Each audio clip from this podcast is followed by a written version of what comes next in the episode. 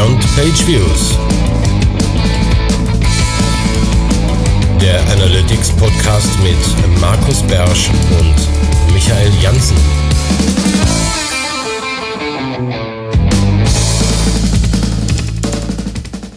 Herzlich willkommen zur neuen Folge von Beyond Page Views, dem Podcast mit Michael Jansen und Markus Beersch. Hallo zusammen. Herzlich willkommen. Heute haben wir wieder ein pickepacke volles Programm. Deshalb müssen wir auch schnell loslegen, keine lange Einleitung. Und los geht's mit dem Housekeeping. Beim Housekeeping haben wir ein paar Punkte. Markus, fängst du mal kurz an damit mit dem ersten Punkt?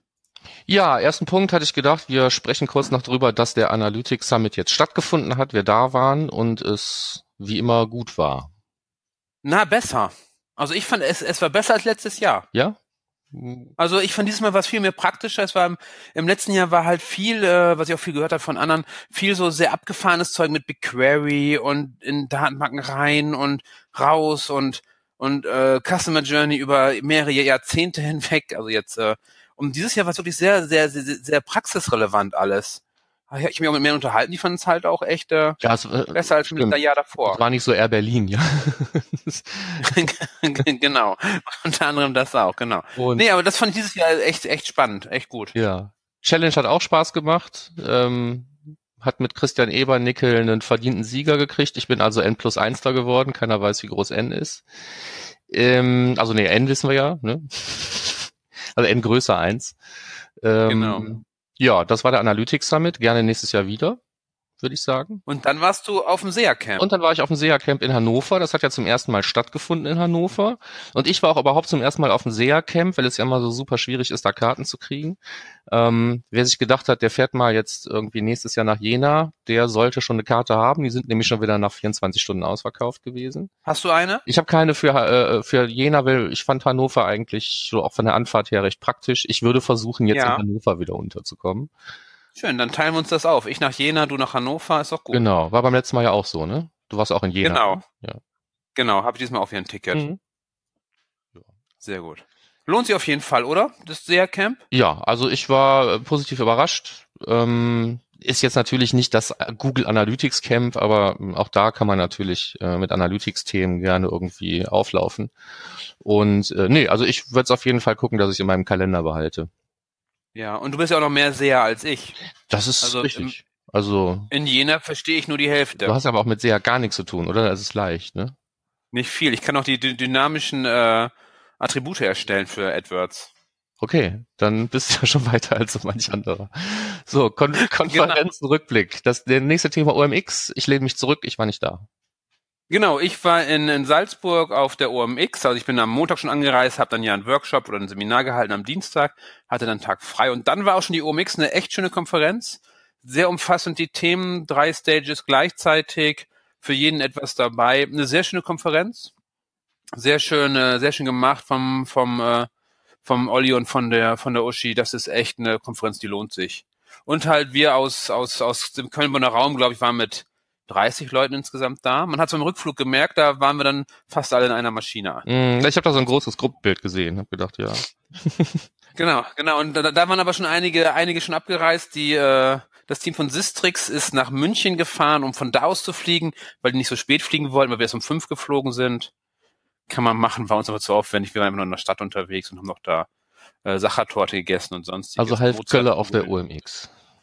Genau. Und SEOCom. Es sind immer zwei Konferenzen ja, und zwei Seminartage. Lohnt sich auf jeden Fall. Im nächsten Jahr wahrscheinlich wieder werde ich da sein. Das war's auch schon an Konferenzen jetzt, oder? Richtig. Jetzt spielen wir im Kopf wieder einen Jingle. Ähm, denn wir haben die 100er-Marke Trommelwirbel geknackt. Genau, 100, 100 Facebook-Seitenlikes. Yeah. Ja, weiter so. Vielen herzlichen Dank. Genau. Ja. Genau. Und, und dann kann man noch gleich sagen, wir wissen jetzt auch, wie viele äh, Hörer wir haben. Das wissen wir jetzt. Ja, also du weißt es, ich werde jetzt erfahren. Ja, weil man kann das nämlich berechnen. Es gibt im Social Media so eine Berechnung 110.1, äh, 100 Leser, 10 die, äh, 10 die liken und einer, der kommentiert. Das heißt, hochgerechnet, wenn wir 100 haben, die uns liken, dann haben wir, das wären dann sozusagen die, die 10, dann haben wir äh, 1000, die uns hören. Ja, so Verstehst einfach. die. Rechnung? Ja, ich verstehe die Rechnung. Äh, Das ist so ungefähr 100 mal 10. Ich- Ja, und, und du musst nur eine Null hinten dran ja, ja, da das ist ich immer gut drin. Genau. Wenn wir aber unsere, unsere äh, Kommentare auf iTunes nehmen, das sind 20, Mhm. dann hätten wir 2000 Hörer. Ja. Oder wir gehen davon aus, dass es null Überschneidung gibt. Nee, komm.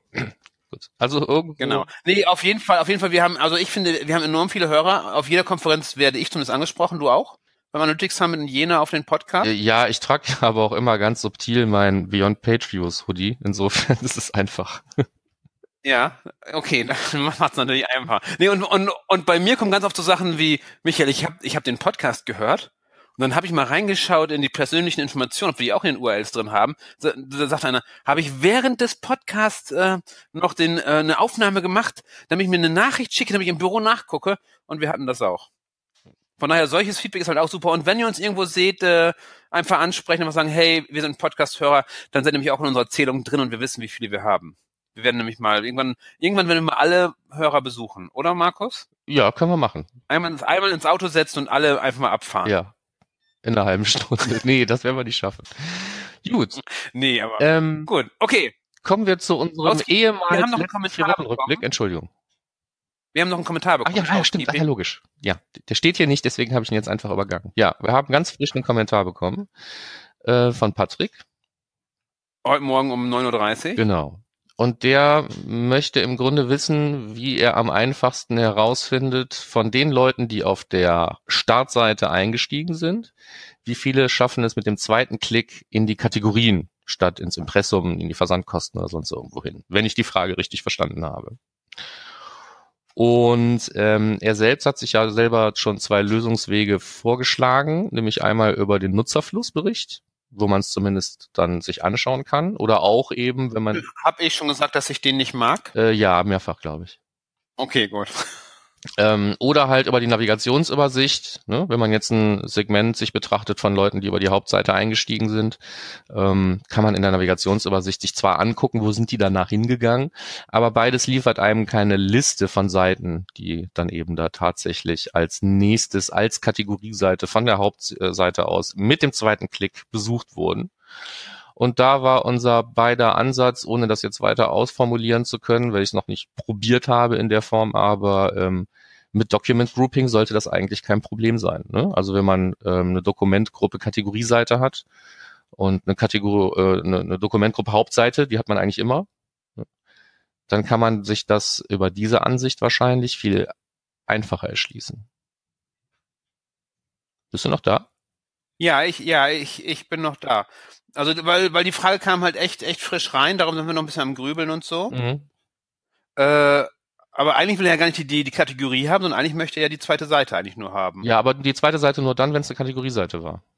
Ja, also nur mal kurz ins, ins Blaue gedacht, äh, über die, über die Tabellenfilter auf Zielseiten gehen, Zielseite angucken, nur die Startseite auswählen, die erweiterten Filter dann einstellen, dass nur die Kategorien erscheinen und dann als äh, sekundäre Dimension zweite Seite nehmen. Hm, Ja, aber als ähm, das ist ja genau der Punkt, ne? Wie äh, segmentiert man nur Kategorieseiten? Und das wahrscheinlich dann, wenn man sich Dokumentgruppen anlegt. Dann nimmt man einfach alle, die äh, slash Category slash haben.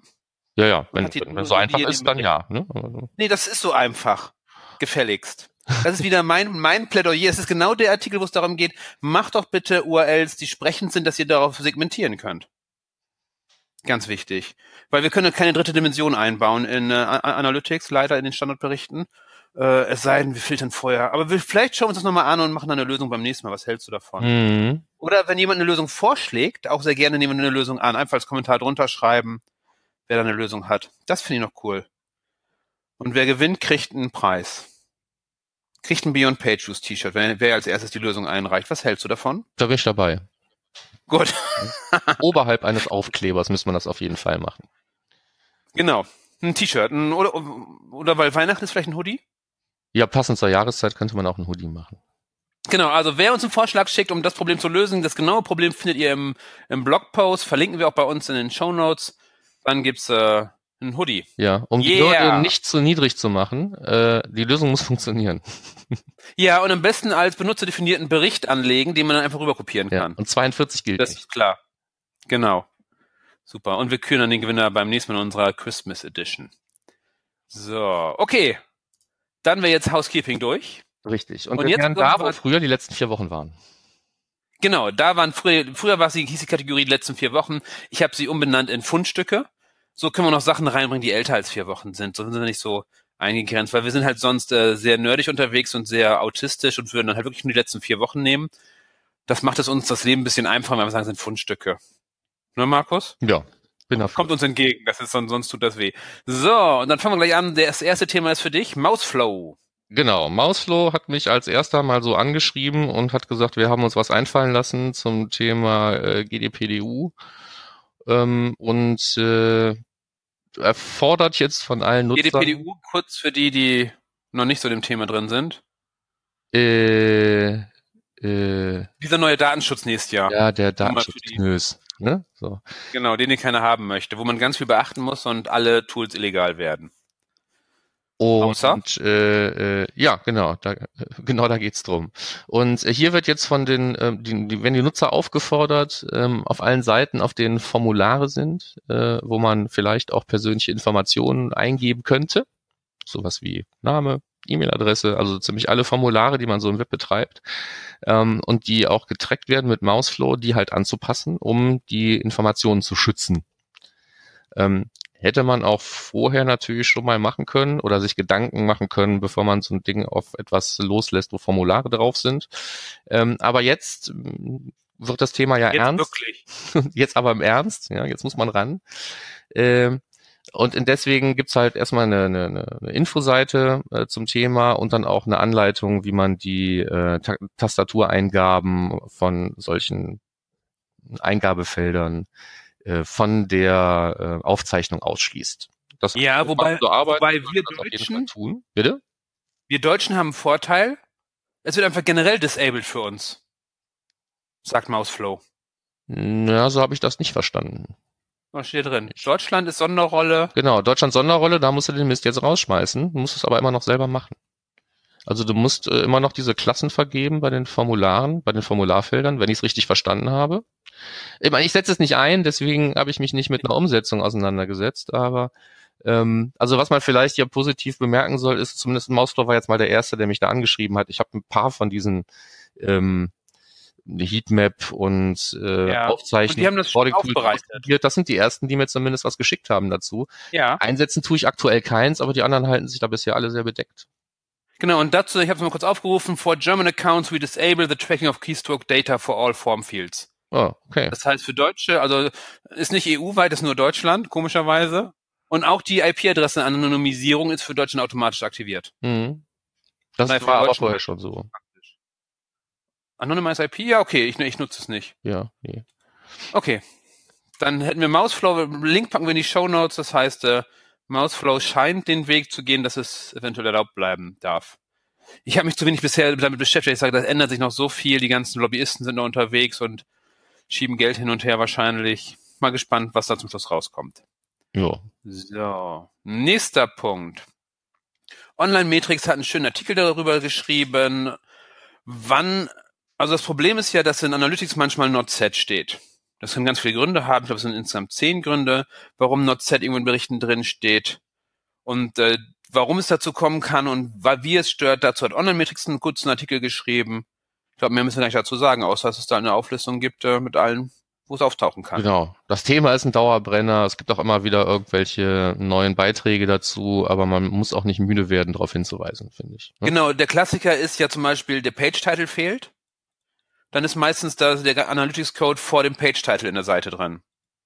Dann wird, wird der Page-Title nicht übernommen in Analytics. Das nur mal als Beispiel dafür.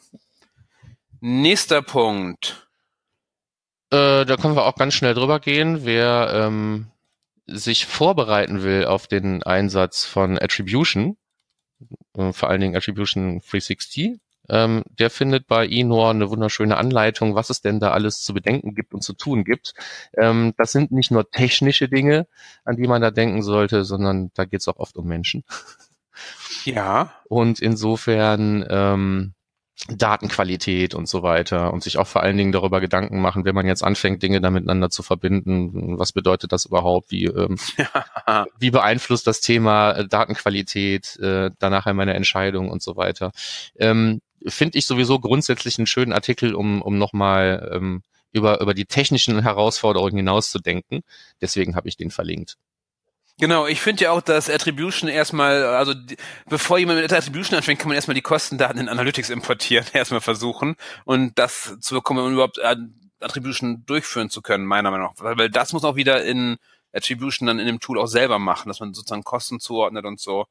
Und ohne dem, was bei vielen noch nicht läuft, äh, macht halt alles keinen großen Sinn. Mhm. Auf jeden Fall ein guter Artikel, mal einen Überblick zu bekommen, wie man mal so ein bisschen Ordnung und seine Daten bekommt und sich langsam auf den Weg da vorbereitet.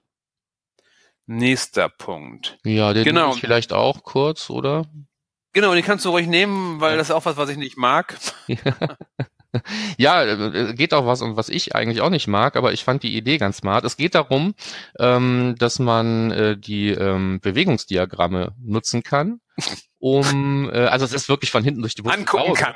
Ja? Nach, äh, sag einfach, man kann die Bewegungsdiagramme angucken. Nutzen finde ich immer schwierig. Oder ja, nee, nutzen kann, um etwas zu, zu visualisieren, wo man sich sonst immer schwer tut. Ähm, fangen wir ganz vorne an. Wenn ich ähm, so Segmente habe wie organischen Traffic, Verweistraffic, äh, Paid und Social und so weiter. Und ich habe einen, einen überragenden Kanal, im Idealfall ist das natürlich der organische Traffic, ne, der alles andere überragt, oder ich habe ganz viel Direct Traffic oder was auch immer. Ähm, und ich äh, will jetzt mir in Google Analytics halt in so einem Chart die Linien davon anschauen, dann habe ich halt eine, die ist ganz oben und unten krumpeln so ein paar kleinere Linien rum. So, und ähm, wenn man jetzt versuchen will, das zu lösen, dann kann man entweder ähm, ganz viele einzelne Segmente sich zum Beispiel anschauen und den Rest nicht. Ne? Also nur diese Segmente visualisieren und filtern, tun, machen. Oder man äh, klickt tatsächlich auf die Zeilen, die man haben will, klickt auf Zeilen darstellen und benutzt dann das Bewegungsdiagramm, was eigentlich kein Mensch mag, und stellt das aber wieder um einfach auf ein Liniendiagramm und hat dann da, äh, ohne großartige weitere Filter, die Grafik, die man eigentlich haben wollte. Ähm, ist jetzt ziemlich komplex zu erklären, aber viel einfacher zu visualisieren. Insofern würde ich sagen, ähm, wer wissen will, was ich hier überhaupt gerade versucht habe zu erklären, der klickt auf den Link in den Show Notes und guckt sich die, das kleine Tutorial einfach mal an. Genau, das Video ähm, ist auch ein Video. Es ist auch ein Video, genau.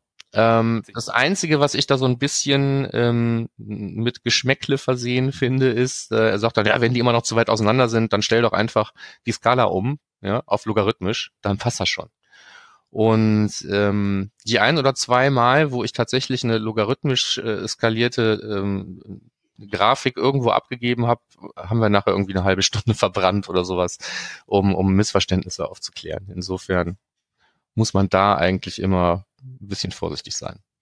Genau. Okay, okay. Nächster Punkt ist dann äh, es gibt jetzt Open Source Konnektoren fürs Data Studio, das heißt, man kann in Data Studio noch viel mehr einbinden und man kann selber was programmieren und einen Pull Request hinschicken für die Programmierer, äh, dass wir viel mehr Konnektoren bekommen in Data Studio und immer mehr Daten reinladen können. Das heißt, nicht nur, wir können nicht nur Supermetrics nutzen, sondern auch noch andere Sachen. Genau, ne? aber bei Supermetrics ist ja schon eine ganze Menge dazugekommen und jetzt kommen halt nach und nach immer wieder viele äh, Dinge, die dann diesen Umweg nachher nicht mehr brauchen. Genau. Und äh, auch hinzugekommen ist das äh, Data Control Element für AdWords. Ähm, das ist für all die, die mehr als einen AdWords-Account nutzen, auf jeden Fall eine praktische Sache, weil ich da einfach ein, mehr oder weniger den Account, den ich gerade visualisieren möchte, im Report aussuchen kann. Wie es das auch schon für An Analytics gab. Ja, genau. Gibt's das jetzt auch für AdWords. Ähm, das ist praktisch, aber unspannend. Ähm, wer schon immer darauf gewartet hat, wird es wahrscheinlich schon gemerkt haben, dass jetzt da ist. Okay, okay. Nächster Punkt. Äh, wer ist jetzt dran? Du bist wieder dran. Eigentlich bin ich dran, genau. So, äh, geht ja auch wieder schnell. Ähm, Simo Ahava muss ja in jedem ähm, Vier-Wochen-Rückblick oder Fundstück-Segment, wie wir es dann jetzt nennen, vorkommen. Ähm, es waren mehrere Sachen innerhalb der letzten Wochen, die er da so gepostet hat. Ich habe mich entschieden, das rauszuholen, wo es um das Thema äh, Opt-out geht.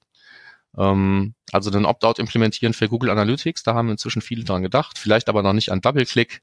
Und ähm, wie man das mit dem Google Tag Manager beides regelt, findet man bei Simo im Blog. Link in den Show Notes. Genau, ist generell wichtig zu überlegen, einfach alles auszuschließen. Warum mache ich denn nicht das gesamte Tracking aus, wenn das jemand nicht will? Also nicht nur Double-Click, sondern für alles. Hm. Oder? Also. Ja, also wenn ich, Maus, wenn, auch, auch Mouseflow und alles andere. genau. Ja, also äh, ich habe bei, bei, bei uns auf der Website so eine, ein eigen, Eigengewächs, so eine proprietäre Geschichte, aber da mache ich genau das. Ne? Also wer gesagt hat, ich will hier nicht getrackt werden, der muss das nicht für 15 Tools machen. Ich ziehe dann einfach die ganzen Codes nicht mehr an und Feierabend. Genau. Und bei Simus halt wieder eine Lösung, wo man einfach sagt, okay, nee, äh, wenn Double-Click dann auch noch bitte. Ja. Nee, weil Halt es gibt einfach- ja halt, ne, auch diesen, diesen, äh, den Cookie, den man sich dann setzen soll und äh, das läuft ja ähnlich wie bei Google Analytics, ne, dass man dann so ein Window-Objekt setzt und dann Ja, aber da ja eh, alle eh möglichen im Codes Tag ein, Manager aber die feuern halt nicht mehr. Aber da ja eh im, im, im Tag Manager ist, kann ich das komplett disablen, muss dann nicht, äh, wie dieses Halte ja, ich für einfacher, genau. Ich gucke einfach, ob der Cookie da ist, den ich da irgendwie hab setzen lassen und wenn er da ist, dann setze ich auf alle, alle anderen Texte einen blockierenden Trigger und Feierabend ist. Genau. Gut, hätten wir das geklärt, schreiben wir irgendwann mal eine Anleitung, wenn wir lustig sind. So, nächster Punkt ist Anleitung für dynamisches Remarketing für AdWords via Google Analytics. Das ist, das mache ich, ich sehr gerne, dass ich einfach gucke, okay, welche Sachen kann ich in Analytics lösen, die ich in AdWords lösen kann. Und hier geht's halt um das dynamische Remarketing, zum Beispiel von Produkten oder Servicen, dass ich das einfach als, äh, was ich vorher als irgendwelche AdWords-Tags anlegen musste, kann ich jetzt einfach als Dimensionen anlegen in An Analytics und kann dadurch dann direkt die äh, Produkte ausspielen und dynamisches Remarketing machen. Das ist es, ne? Das ist es eigentlich schon. Genau, finde ich, finde ich sehr schön. Ich finde immer möglichst viele in Analytics finde ich immer schön. Wenn man, dann, wenn man sobald man den AdWords-Code noch dazu hat und hier nochmal rumspielen muss und da nochmal spielen muss, ist das immer zu viel. Und man kann natürlich direkt die Dimensionen auch nutzen für Auswertungen. Eben, das hat einen Zweitnutzen auf jeden Fall, wenn man so macht. Wobei da halt gleich schon drei Dimensionen dann weg sind, ne? Für Product, Page Type und Total Value. Ist halt schon wieder von 20 sind dann drei wieder weg. Naja, man kann nicht alles haben. Okay, nächster Punkt. Oh ja, Ja, ich habe äh, im Piwik-Blog eine äh, Information gefunden, dass man da jetzt auch Search-Konsole-Daten ähm, in die Auswertung mit reinziehen kann, um wieder Keywords zu sehen. Ähm, wie scheiße wir das in Analytics finden, haben wir, glaube ich, schon mehrfach gesagt. Ich kann mir nicht vorstellen, dass es in Piwik irgendwie schlauer geht. Und da, da geht schon gar nicht mehr, ne? weil die keine, keinen Zusammenhang herstellen können zwischen den Daten aus der Search-Konsole und der Session oder dem User, den man in der Webanalyse aufgezeichnet hat. Die gibt's einfach nicht, den Zusammenhang. Genau, also, also wir, wir finden generell die Search-Konsole finden wir nicht doof, ne? Ich mal Nee, nee, aber das, das Verbinden von zwei Datenquellen, die auf den ersten Blick das gleiche beschreiben, aber eigentlich nichts miteinander zu tun haben, das finden Genau. beide doof. Genau. Ja, ähm, aber dafür ist es jetzt noch einfacher, ähm, Piwik den, den äh, Tracking-Code auszuspielen, weil der ist wie viele andere Sachen inzwischen in Cloudflare integriert. Also wer mit Cloudflare arbeitet, der kann sich ähm, das Rumfummeln am Code sparen, sondern muss da einfach nur einen Haken setzen. Ich nutze das noch nicht mal für die Dinger, die, äh, die ich wirklich ausspielen möchte. Also ich muss das jetzt nicht einem CDN-Anbieter überlassen, äh, mein Tracking oder sowas zu verwalten. Nee, weil Aber wer es ja, will, der kann es da machen. Okay, gut zu wissen. Also bevor ich ein IT-Projekt draus machen muss, dann vielleicht einfach auf Cloudflare umstellen. Ja, auch schön, genau. Ich habe ich hab nicht genügend Story Points für den Tracking Code in die Seite packen. Drücken wir den Knopf. Okay, nächsten Punkt. Jetzt haben wir den Salat. Äh, Google-Konten wechseln, User wechseln, oben links, wenn man klickt, äh, ganz schlimm. Ne? Dieser Kontenwechsel. Ja. Also ich habe beim ersten ersten Moment, wo dieses äh, Kontenauswahlelement, das ähm, produktübergreifende, m, da jetzt auch bei mir angekommen ist, habe ich einfach gedacht, das funktioniert nicht mehr. Ne? Weil früher bin ich gewohnt gewesen, Oben In der- reinschreiben, in der fertig. Suchbox irgendwas einzu- reinzuschreiben und der filtert mir dann alles Mögliche aus und jetzt muss ich halt erst auf Enter drücken. Auf die Idee bin ich die ersten zwei Tage nicht gekommen. Und ähm, nee, das ist tatsächlich Ja, nee, nee, ich ja auch, ich Ich auch. es Ist kaputt. Ähm, so, also einfach mal auf Enter drücken, dann findet man auch wieder was, aber äh, ich find's einfach blöd, egal. Äh, werden wir uns alle dran gewöhnen. Ja, aber, aber, das ist so eine, ja. so eine Unart, die sich allgemein jetzt durch die Google-Produkte zieht. Ne? So äh, Effizienz, Tastaturbedienbarkeit, das geht alles gerade so ein bisschen verloren. Wir müssen wieder unbedingt Mäuse schubsen. ja. Und hast du schon mal oben in der Leiste auf AdWords gedrückt? Nee. Nee, ist er auch nicht. Ich denke, das Einzige, was auch noch sinnvoll wäre, wäre vielleicht so ein kleiner Knopf für AdWords, wenn man zu AdWords rüberspringen könnte. Aber AdWords gehört ja nicht so zu 360 dazu. und ist deshalb da oben nicht mit drin, schätze ich. Dass es nicht in der Analytics Suite drin ist. Obwohl sowas wie Attribution und Surveys und Optimize alles drin ist, aber AdWords-Knopf gibt's halt nicht. Ja, nee, AdWords ist ja genau wie Gmail oder so, hat ja nichts damit zu tun. Da, aber AdWords finde ich schon da praktisch. Hat denn AdWords schon mit Traffic zu tun? Genau, genau. Hatte, hatte der Markus Vollmann, den hatte ich gefragt, hat er gesagt, nee, das ist nicht drin, weil es gehört nicht dazu. Sag ich, okay, ja. ich hätte trotzdem gerne da. Vielleicht können wir da mal noch so ein äh, kleines Skript bauen, was dann mal damit einbaut. Mhm. So wie deine Search-Konsole. Grease, Grease Monkey-Zeugs. Genau. Genau. Okay, Oder den AdWords Booster. Genug Werbung. achso, den habe ich noch gar nicht benutzt. Der funktioniert ja auch gerade nicht mehr, habe ich das habe ich gelesen. Ja, der funktioniert noch auf der alten Oberfläche ja. ähm, und der wird jetzt gerade angepasst für die neue Oberfläche. Genau, aber auf jeden Fall jetzt mehr Klicks für weniger Ziele. Nee, wie ist hm. das? Mehr Klicks für weniger Konten. Hm. Egal. Äh, Macht es halt aktuell ein bisschen schwieriger umgewöhnen und äh, die ersten Tage war es ein bisschen buggy, meiner Meinung nach. Nächster Punkt. Äh, Data Studio, da hat sich lovesdata.com hat sich ein bisschen Gedanken gemacht, was gibt's eigentlich für lustige Namen und Sachen im Data Studio, was bedeutet was? Und haben dann so ein äh, Glossary, so ein, so ein Glossar aufgebaut. Und ist eigentlich ganz nett mal reinzuschauen, was so eigentlich im Data Studio ist, weil die Hilfe noch nicht so umfangreich ist fürs Data Studio. Da habe hab ich Data Studio Missing Manual genannt. Äh, ich glaube, wir werden das wahrscheinlich noch größer machen mit der Zeit. Schöner Ansatz, mal reinschauen, was kann das Data Studio eigentlich? Inzwischen mag ich es ja auch schon mehr als vorher. Es kann immer mehr. Das ist ganz schön. Ja, übersprungen hast du mit Sicherheit aus Versehen. Ähm, oh, den oh von Mike. Mike. Oh, nein, wirklich aus Versehen, ja. Dann darfst du das. Ja, ähm, Content messbar machen habe ich da vorgeschrieben. Also ist auch wieder so ein, ein schönes Thema. Ne? Kann ich E-Commerce nutzen, auch wenn ich gar nichts verkaufe zum Beispiel. Ne? Wir machen das bei uns auch. Ähm, bei uns haben einfach bestimmte Dinge einen Wert. Und ähm, der Mike stellt in seinem äh, Blogbeitrag fünf Möglichkeiten vor, den Erfolg von Content Marketing oder Content überhaupt messbar zu machen in der Webanalyse. Draufklicken, reingucken lohnt sich. Ich glaube, damit ist auch der einzige, der jetzt auf Deutsch ist, ne? In, unserem, in, in unseren Fundstücken heute. Ist, fürchte ich, der einzige. Also wer ungern Englisches liest, liest immer bei Mike dann. Lohnt sich auf jeden Fall. So, und dann hätten wir noch den letzten Punkt. Von beim letzten hatten wir ja schon die persönlichen Informationen, die in den URLs drin sind, als Thema, wo ich gesagt habe, wie wichtig das ist und dass es immer wieder auftaucht. Haben mir auch schon mehrere Menschen im persönlichen Gespräch bestätigt. Und da hat der Lunametrics einen kleinen Blogartikel dazu geschrieben, wie finde ich eigentlich das raus? Also ich nur mache immer sie einfach in alle, alle Seiten, in alle Seitenbericht gehe oder einfach ein Ad-Zeichen reinschreibe Mhm. Meistens ist dann schon äh, ganz schlimm. Oder ich schreibe E-Mail rein und die haben halt so einen Weg gefunden, wie man halt nach Vornamen sucht, automatisiert, wie man nach Telefonnummern sucht, automatisiert, so ein paar Regexen. Und dann halt damit schon mal so einen Ansatz hatte, habe ich irgendwelche persönlichen Informationen in meinen URLs. Weil das ist verboten in Analytics. Nicht in allen Tools von, von äh, Google ist es verboten, aber auf jeden Fall in Analytics. Mhm. Schöner ja. Artikel, wie man es ja, dann. Das mit den Namen ist ein bisschen, weiß ich nicht. Muss man halt für Deutschland anpassen. Nee, es geht halt denen darum, dass sie sagen, okay, wir gucken nach Vornamen. Ja, ja, weil, die, weil die können wir identifizieren, die häufigen Vornamen, und wenn wir da was finden, können wir tiefer reingucken. Hm. Fand ich wohl bei uns einen anderen nehmen. Ne? Oder wir schreiben einfach nur Kevin rein, das reicht in der Regel. Ja, genau. Kevin Horst. So.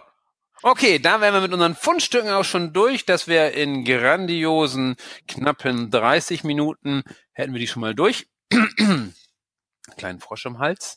Aber jetzt kommen wir zum Ding des Monats und beim letzten Mal schon angekündigt, beim vorletzten Mal schon angekündigt und heute ist es endlich das Ding des Monats. Mein Lieblingsthema, mein Herzensthema, AMP oder AMP und Tracking mit Google Analytics. Ich, ja. Ich, es ist nicht wirklich mein Lieblingsthema, darum Markus, übernimm mal bitte. Ja, ja, es ist ein Knaller. Ne? Ähm, ich, ich bin auch, muss ich jetzt im Vorfeld schon da mal ähm, dämpfend dazu sagen. Ähm, ich bin auch kein Freund im Prinzip von, von Accelerated Mobile Pages, weil das so eine erzwungene Lösung eines Problems ist, für das es viel bessere Lösungen gibt. Ähm, da aber nur diese Lösung, sagen wir mal, ähm, positiv subventioniert wird von Google, muss man sich halt damit auseinandersetzen. Habe ich das vorsichtig genug ausgedrückt? Ja, wobei ich, also in Nutzung von AMP mag ich ja.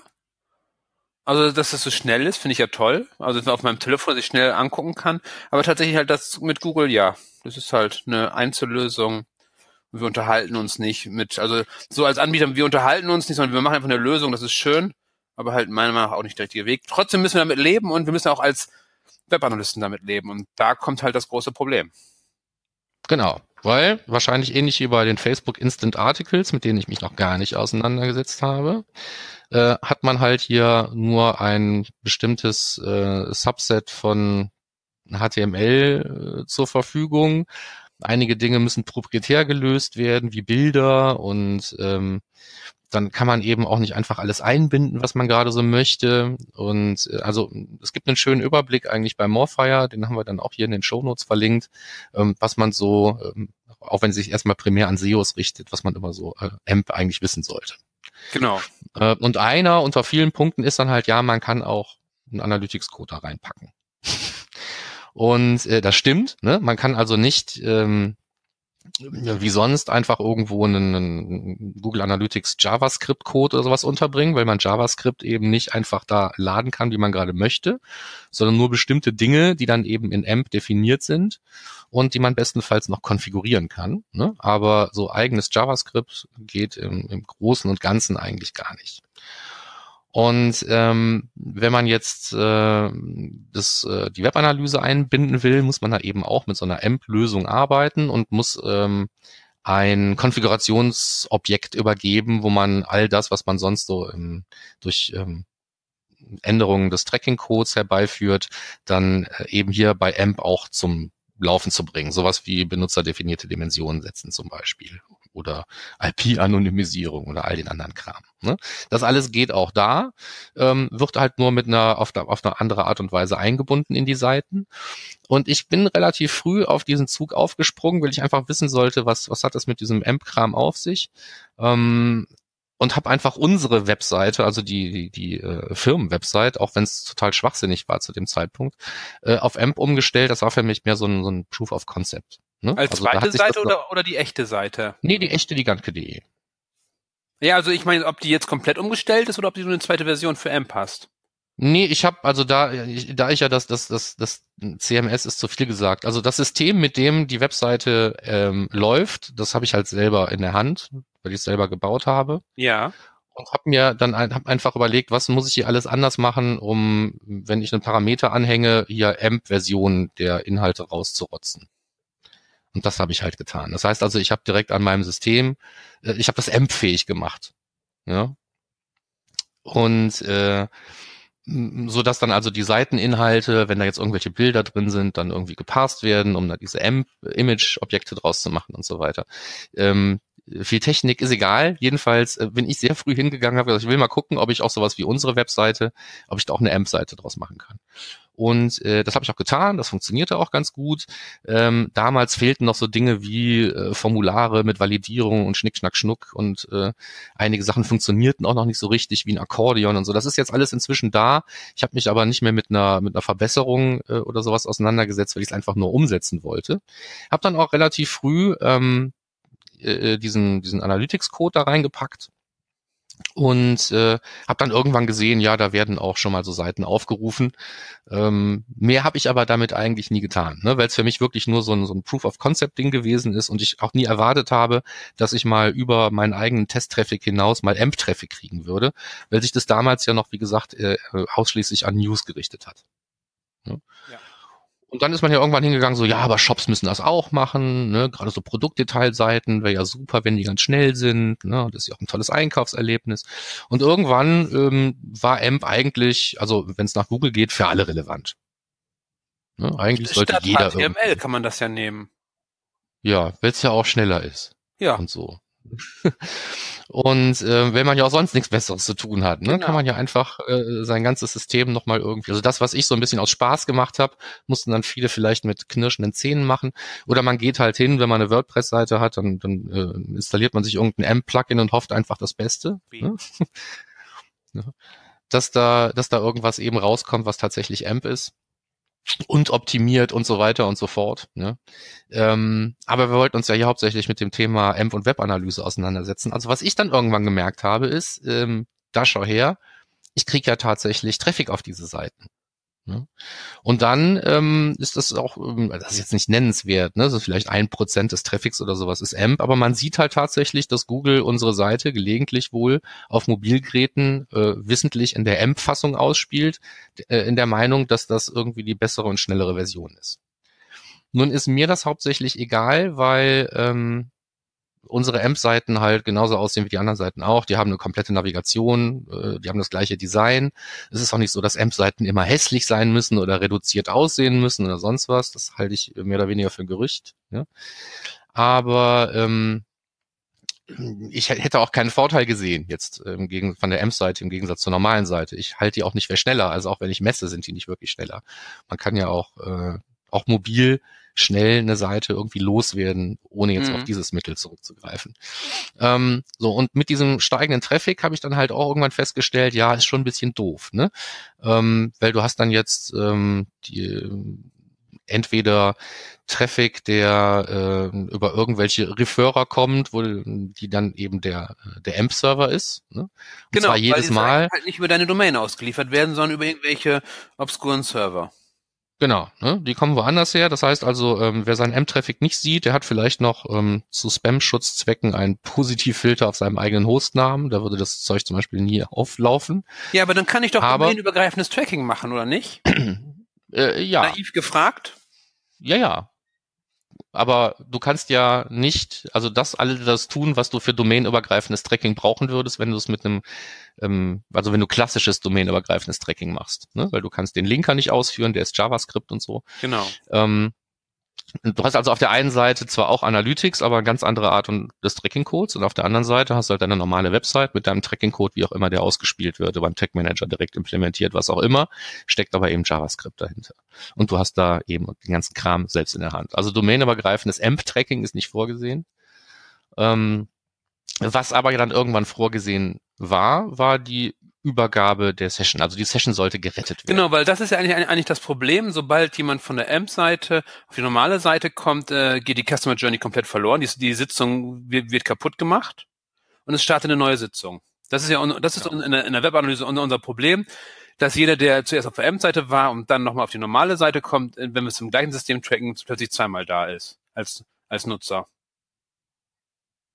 Hm. Und äh, ja, genau. Das ist also genauso, als hätte ich einen, einen, einen verweisenden, also Verweistraffic, ne? also jemand, der gekommen ist von irgendeiner anderen Domain, nur mit dem Unterschied, dass ich den, bevor der gekommen ist, auch schon in meiner Webanalyse hatte, weil es ja meine eigene Seite ist. Und äh, das macht die ganze Sache natürlich so ein bisschen verwirrend. Ähm, als Lösung ähm, wurde bei Google vorgeschlagen, ja, ähm, man kann im Prinzip dafür sorgen, dass die Session übergeben wird. Da muss man äh, einen Meta-Tag in seine AMP-Seiten einbauen und muss seinen ähm, Tracking-Code anpassen. Und dann läuft das schon. Und das habe ich irgendwann im September gemacht und dann hatte ich ja in der Oktoberausgabe gesagt, ich hatte noch überhaupt keine Zeit reinzuschauen, keine Ahnung, ob das jetzt besser oder schlechter geworden ist. Und weil wir ja nur wussten, dass es diese Woche zum Thema wird, ähm, habe ich diese Woche mal reingeschaut und musste zu meinem Erschrecken feststellen, es ist eigentlich überhaupt nichts besser geworden. Auch schön, ja, cool. Ähm, Wie Sie sehen. Äh, dann habe ich nochmal geguckt, ob ich es irgendwie äh, richtig oder falsch, ob ich da irgendwelche Schreibfehler drin habe. Also lange Rede, kurzer Sinn. Ich habe meinen Fehler nicht gefunden. Ähm, meine Erwartungshaltung ist aber leider nicht aufgegangen. Also ich habe immer noch diese Verweise. Ähm, ich sehe immer noch ähm, auf meinen ähm, auf meinen AMP-Seiten, auf fast allen halt irgendwie äh, 100% Absprungrate. Hm? Ja, klar. Und ja, so klar ist es nicht, weil ich habe ja eine komplette Navigation. Ne? Das heißt also, es gibt schon durchaus die Chance, und das passiert auch äh, im Fall meiner Website, dass jemand halt auf irgendeiner AMP-Seite einsteigt. Äh, das kann auch schon mal die Startseite gewesen sein und der klickt in der Navigation und die sind dann intern natürlich auch, sind die AMP-Fassungen dann verlinkt. Das heißt, der bleibt dann auf dieser AMP-Fassung und kann dann da auch wirklich mal zwei oder drei Seiten aufrufen und mir die liefern. Ne? Aber äh, das scheint mir bei mir noch nicht so ideal zu funktionieren und deswegen mein Aufruf an alle anderen, weil ich habe nur diese eine Seite, die mit AMP läuft, ist meine eigene. Und ähm, also wer äh, ein Newsportal betreibt oder sonst irgendwie in seinem WordPress-Blog mal ganz einfach auf den Knopf geklickt hat, ein Plugin installiert hat und schon eine ganze Zeit lang AMP macht und sich auch mit dieser ähm, äh, mit dieser Rettung der Session auseinandergesetzt hat, und bei dem es tatsächlich besser geworden ist, der soll sich unbedingt mal bei mir melden, weil ich möchte wissen, was da der Unterschied ist. Ja, vielleicht bekomme ich auch irgendwann mal einen Kunden mit AMP oder so. Bisher wollte noch keiner AMP haben. Hm. Ja, AMP ist ja auch nicht so super beliebt. Ne? Das, ähm, also hauptsächlich da nicht. Also viele Newsportale leben von Werbung. Ja. Habe ich, hab ich von gehört. Ja, so und Newsportale sollen dann bevorzugt AMP implementieren und die merken dann nach der Implementierung plötzlich, dass deren Werbeumsätze äh, runtergehen. Ja, aber Google hat da schon Werbung für. Ja, genau. Ne? Also das, genau. Das äh, ist richtig, aber ähm, du als Publisher hast dann da alles schön äh, auf AMP umgestellt. Aber die Leute, die bei der Werbung schalten wollen, die interessiert das nicht so. Ja, leider, weil die halt eingeschränkter sind als vorher. Okay, also aktuell können wir sagen, dass AMP noch nicht so das Gelbe vom Ei ist in der Webanalyse. Dass es da immer wieder Versuche gibt, das gerade dieses Session-übergreifende halt hinzubekommen, aber irgendwie noch nicht so richtig geht, weil wir zu wenig JavaScript ausführen dürfen, ne? Ist eigentlich so. Ja, auf im Großen und Ganzen läuft es eigentlich drauf hinaus. Ne? So, und dann muss man sich halt überlegen, wie geht man mit dem Thema um. Ähm, also diese Session-Übergabe, wenn sie denn funktionieren würde, äh, fände ich es gut. Ähm, trotzdem hat man dann ja äh, immer noch AMP und Non-AMP-Traffic in einem gemeinsamen Profil. Hm, und, ja, soll man äh, ja nicht, man, aber hätte man dann ja. Ja, und da muss man sich dann überlegen, wie will man das überhaupt machen? Also wer das, wer das macht, grundsätzlich, der ist auf jeden Fall gut beraten, halt äh, mproject.org auch in die äh, Verweisausschlussliste zu schreiben und vielleicht auch noch die ein oder zwei äh, anderen Subdomains, die man da immer findet. Wenn man Glück hat, findet man eine, die so heißt wie der eigene Laden. Ähm, das sind also alles Dinge, die kann man und sollte man auch ausschließen. Und dann hatte ich mir irgendwann mal überlegt, eigentlich könnte man auch alles, was von mproject.org inklusive aller Subdomains oder sowas als Referrer herbeikommt, einfach per Google Tag Manager oder sonst wie, ebenso wie die von dir so gehassten Conversion-Diebe, einfach als Referrer zerstören. Ja, Ne? Habe ich gedacht, das ist eine super Lösung, das schreibst du mal einen Blogbeitrag drüber. Ähm, wenn man sich dann aber mal genau anschaut, was man so an Referern hat, wo mproject.org in der einen oder anderen Weise drin vorkommt, dann, wenn man ein bisschen Glück hat, findet man ja auch regulären, vernünftigen Verweistraffic, der von Blogbeiträgen kommt, die über AMP ausgeliefert Oh ja. Und ähm, die sind dann plötzlich alle ähm, als Direct zu finden. Wäre also auch nicht so ideal. Ne? Das heißt also weder das Referrer-Problem noch irgendwie dieses ähm, äh, doppelte Tracking im gemeinsamen Profil scheint mir im Moment so richtig ideal gelöst zu sein. Ähm, was man natürlich immer machen kann, ist, man trägt in seine AMP-Seiten einfach eine völlig andere Property-ID ein und trägt seinen AMP-Traffic getrennt von seinem Non-AMP-Traffic. Genau, und dann weiß ich halt zumindest, wie viele Leute haben eigentlich äh, sind darüber reingekommen. Also wie viele haben eigentlich meine AMP-Seiten aufgerufen, kann ich dann sehen. Und ich, ich, ich darf ja mit AMP meine Outbound-Links tracken inzwischen. Das ist ja möglich. Hm. Ich kann auch sehen, wie viele sind auf meine Website gekommen. Weil viele User das ja eigentlich so als Landingpage nutzen und weiterleiten wollen. Das sind halt die Fragen, die beantwortet werden können. Aber sobald dann die weitermachen, geht's halt nicht mehr. Von daher, das mhm. ist möglich und wir schauen mal in die Zukunft. Also wir schauen nicht in die Zukunft, sondern wir warten auf die Zukunft, bis sie uns einholt und Gegenwart ist und wir dann sehen, was funktioniert eigentlich in AMP. Vielleicht nächstes Jahr auf dem Analytics Summit. Aber ich, ich halte dieses ähm, separate Tracking in einem eigenen Profil für eine durchaus probate Lösung. Um ja, diesen ganzen anderen ja, aber dann fehlt halt das, das Interessante fehlt dann eigentlich. Woher kommen die Leute, die meine Conversions machen? Okay. Ja, aber das fehlt ja ein Stück weit im Moment auch. Ne? Ja. So, weil die Session ja nicht übergeben wird. Wobei ich ja nun gerade irgendwo, äh, hast du mir da nicht einen Link geschickt? Das stimmt. Oder hast du den nicht noch reingepackt? Ja, ganz oben. Äh, genau, ach, da oben ist noch ein. Ja, so. Also äh, angeblich äh, kümmert sich Google ja jetzt darum. Genau, um User Unification, dass sie wiedererkannt werden. Hier da oben. Ja. Genau. Also für mich war das auch neu. Es gibt einen Link in, äh, zum marketingland.com, wo es da einen Beitrag zu gibt. Den hatte ich auch übersehen, habe Aber mit Vorsicht vor der Sendung gelesen. Dies, Bitte? Mit Vorsicht zu genießen, diese Links von Marketingland oder so, die verstehen nicht immer alles, was vom Webanalyse geht. Manchmal schreiben die auch, auch Sachen, die halt anders gemeint sind, schreiben die um. Das nur mal schon mal ja, gut, Warnung, das, das kann passieren manchmal. Kommt in den besten Familien das vor. schaffen auch deutsche, die deutsche hier Computer äh, Bildzeitung auch so solche Sachen. So, okay, genug gebasht, auf jeden Fall Augen offen halten und wenn ihr tolle Lösungen habt, meldet euch oder, oder falls ihr ein tolles Projekt habt, können wir euch auch gerne mal als äh, Interviewgast in die Sendung holen, oder? Markus? Ja, gerne. Ja. Ne, also ich habe einen, einen abschließenden Tipp noch zu dem Thema vielleicht. Also wer jetzt nicht sagt, ich mache ein separates äh, Profil, äh, eine eigene Property dafür, ähm, der ist gut beraten vielleicht ähm, zumindest über ähm, das ähm, Allzweckmittel Custom Dimension, ähm, sich seinen AMP-Traffic zu markieren. Auf jeden Fall. Ne? Also auf der AMP-Seite einfach eine benutzerdefinierte Dimension setzen, wo man dran erkennen kann, das hier ist AMP-Traffic äh, versus halt auf der eigenen Website kann man dann da auch Web reinschreiben und dann lässt halt bleiben. Aber so habe ich wenigstens die Möglichkeit, meine Berichte zu segmentieren und eigentlich fast alle Berichte zu segmentieren und dann auch nur einen Blick auf AMP-Traffic zu werfen. Ähm, obwohl ich in diesem gemeinsamen Profil bin. Das ist auf jeden Fall eine Geschichte, ähm, die einem bei der Analyse weiterhelfen sollte. Also unabhängig davon, ob der Rest nun gut funktioniert oder nicht, ähm, ist das äh, ähm, weil man, man erkennt es ja an der URL nachher nicht mehr unbedingt oder sonstigen Dingen, ähm, dann sollte man sich ein Merkmal schaffen, mit dem man seinen M-Traffic vom restlichen Traffic trennen kann. Genau, super. Okay, Allein schon deswegen, weil ja äh, einem sonst auch irgendwie, also man fängt ja an zu weinen, ne? Je mehr M-Traffic man hat, desto schlechter wird die Absprungrate. Ne? Sondern fragt man sich nachher, äh, was ist denn hier los? Genau. So, ich habe ja ganz viele Seiten, wo ich äh, überhaupt keine Verweildauer habe und 100% Absprungrate. Ja, das sind halt oft die AMP-Seiten, ne? weil die werden halt dann auch aus einem aus einem News-Client heraus ähm, oder sonst aus irgendwelchen Gründen kurz besucht. Das soll ja auch extra schnell gehen und das ist äh, in der Regel irgendein, irgendein Browser, in dem man schnell wieder zurückgeht. Um Browser in Anführungszeichen bitte. Ja. Ja, ja. Weil es gibt auch diese ne? Google AMP Reader oder was das sind. Also wenn Systeme, die kein Browser sind, haben ja dann auch keine Verweise und so und so ein Kram alles. Darum äh, AMP und Browser in Anführungsstrichen. Das heißt also, M-Content ist, äh, ist so dieser berühmte, ich mag ja eigentlich äh, diese, diese ganzen Anglizismen nicht, aber also Snack-Content trifft's einfach am besten. Genau. Ne? Das ist so reingucken, raus. Ne? Und ähm, die hinterlassen dann eben nicht die allerbesten Signale in der Webanalyse. Und wenn man das dann eben mal segmentiert betrachten möchte, dann ist so eine benutzerdefinierte Dimension eine gute Lösung, um den. Sind sowieso komplett ähm, unterschätzt benutzerdefinierte Dimensionen. Da kann man so viel Sachen mitmachen. Ja. Das ist so schön, kann man. Genau, ich glaube, das reicht jetzt auch zu AMP. Das ja, also mir schon. In den, genau, mir reicht's auch. Es, es, es reicht. Es, äh, es ist genug. Wir müssen, egal. So, jetzt geht's in den Endspurt. Und zwar, wir haben ein paar Termine.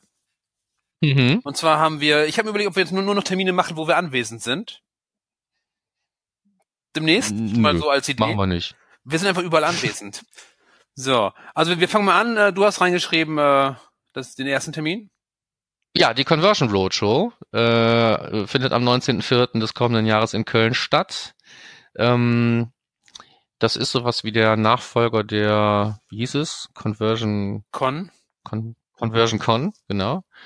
Und äh, da hat der Kartenvorverkauf schon gestartet. Es gibt einen Really Early Bird. Und wer auf den Really Early Bird nochmal sparen will, der kann das machen mit Beyond CRO als äh, Couponcode. Ähm, der auch wie immer in den Shownotes. Ähm, ich werde auf der Conversion Roadshow da sein, du auch. Ne? Mhm, ne? Deswegen genau. erfüllt dieser Termin auf jeden Fall ähm, diese neuen Bedingungen. ja. Und äh, dann weisen wir doch gerne darauf hin. Also es, es wird bestimmt eine spannende Veranstaltung. Das Ding ähm, aus dem vorletzten Jahr war es ja gar nicht, nicht im letzten Jahr meine ich. Ähm, also diese Conversion Con war zwar ähm, im Prinzip ein bisschen anders aufgebaut, aber ich denke, äh, das, was jetzt dann anders ist, wird einfach nur besser sein. Genau. Gut, dann kommt mein Punkt, der ist eine Woche vor der, vor der Conversion Roadshow und zwar das Online-Marketing Barcamp West. Das ist ein echtes Online-Marketing Barcamp, jetzt endlich mal in Köln. Es gab schon mal eins in, in, in Berlin, aber jetzt haben wir es nach Köln geholt. Die Rea Moore und ich, wir veranstalten das und es ist ein echtes Barcamp. Das heißt, äh, die Agenda steht vorher nicht fest, sondern die wird am Morgen gebaut und alle, die kommen, sind Teilgeber. Es gibt keine Teilnehmer, sondern nur Menschen, die geben wollen, und zwar ihr Wissen, ihre Teilnahme, ihre Diskussionsfreudigkeit. Und es wird einen Tag dauern. Aktuell kann man sich schon äh, pre-registrieren, damit wir wissen, wer wie was wo kommt, damit wir ein bisschen mehr planen können. Und Tickets wird es spätestens Ende Januar geben. Und wir planen aktuell mit einem Ticketpreis unter 50 Euro mit, für einen ganzen Tag, inklusive Essen und Trinken und allem drumherum. Das wird spannend. Und dann haben wir noch einen Punkt weil eine Konferenz, auf der du bist, Markus. Ja, ach so, deswegen hast du da reingeschrieben. Ja. ja, die Campix im nächsten Jahr ist am äh, nochmal zwei Wochen vor dem äh, Online Marketing Barcamp West, also alles im April. Äh, ist das so? Sehr grob. Oder am letzten dritten oder so ist die doch, ne? Oder am ersten.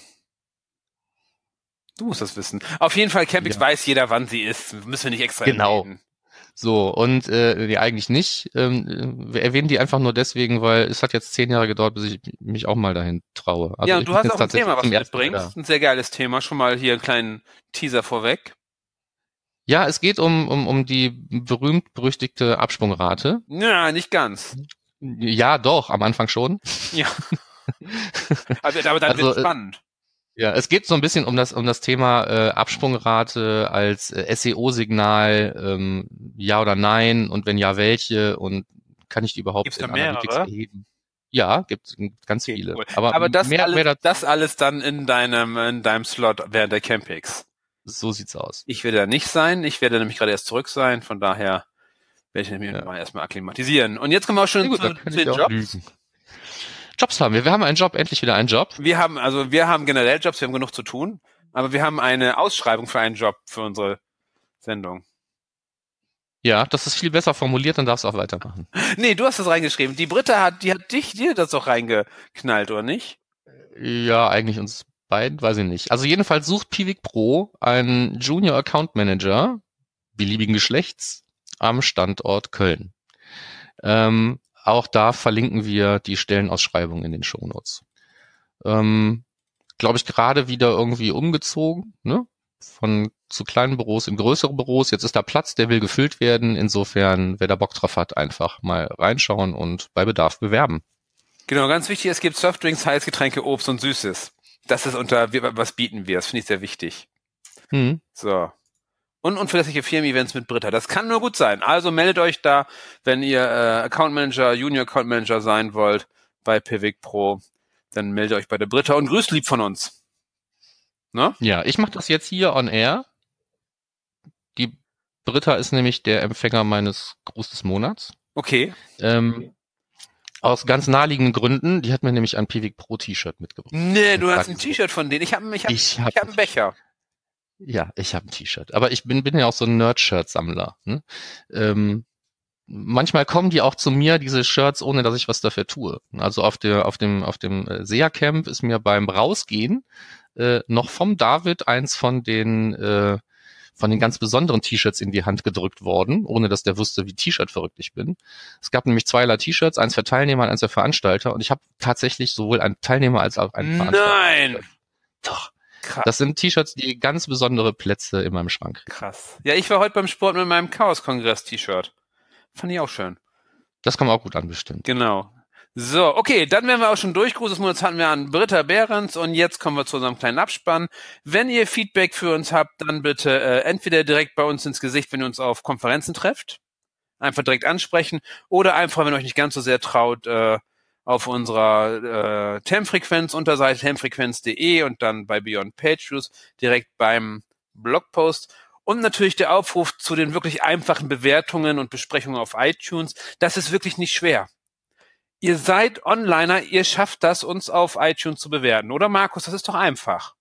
Es ist einfach. Genau. Reden wir nicht drum rum. Es ist ganz einfach. Wir machen da bald mal ein Tutorial zu irgendwie zehn Seiten, also wenn man es ausdrucken würde. Genau. So, Facebook-Seite liken. Habe ich was vergessen? Wir sind auf Soundcloud. Ich glaube nicht. Also wie gesagt, wenn eine Mail schicken will, podcast.analytrix.de, so wie es der Patrick gerade eben nochmal gemacht hat, um hat er auch noch seinem, mal, auch noch mal seinem Kommentar Nachdruck zu verleihen, hat das uns gerade nochmal per E-Mail geschickt. Ähm, Dann haben wir jetzt ja. auch seinen vollen Namen, oder? Naja, egal. So, vielen Dank fürs Zuhören. Wir werden das äh, intern klären hier in unseren Redaktionsräumlichkeiten. Äh, liebe Grüße aus Köln von mir. Und aus Mönchengladbach von mir. Bis zur nächsten Sendung. Es hat Spaß gemacht, auch wenn es ein bisschen wirr war. Wir äh, versuchen das nächste Mal etwas strukturierter hinzukriegen. Ach, das war super strukturiert. Und dann sag ich mal, bis dann dann. Ciao. Tschüss.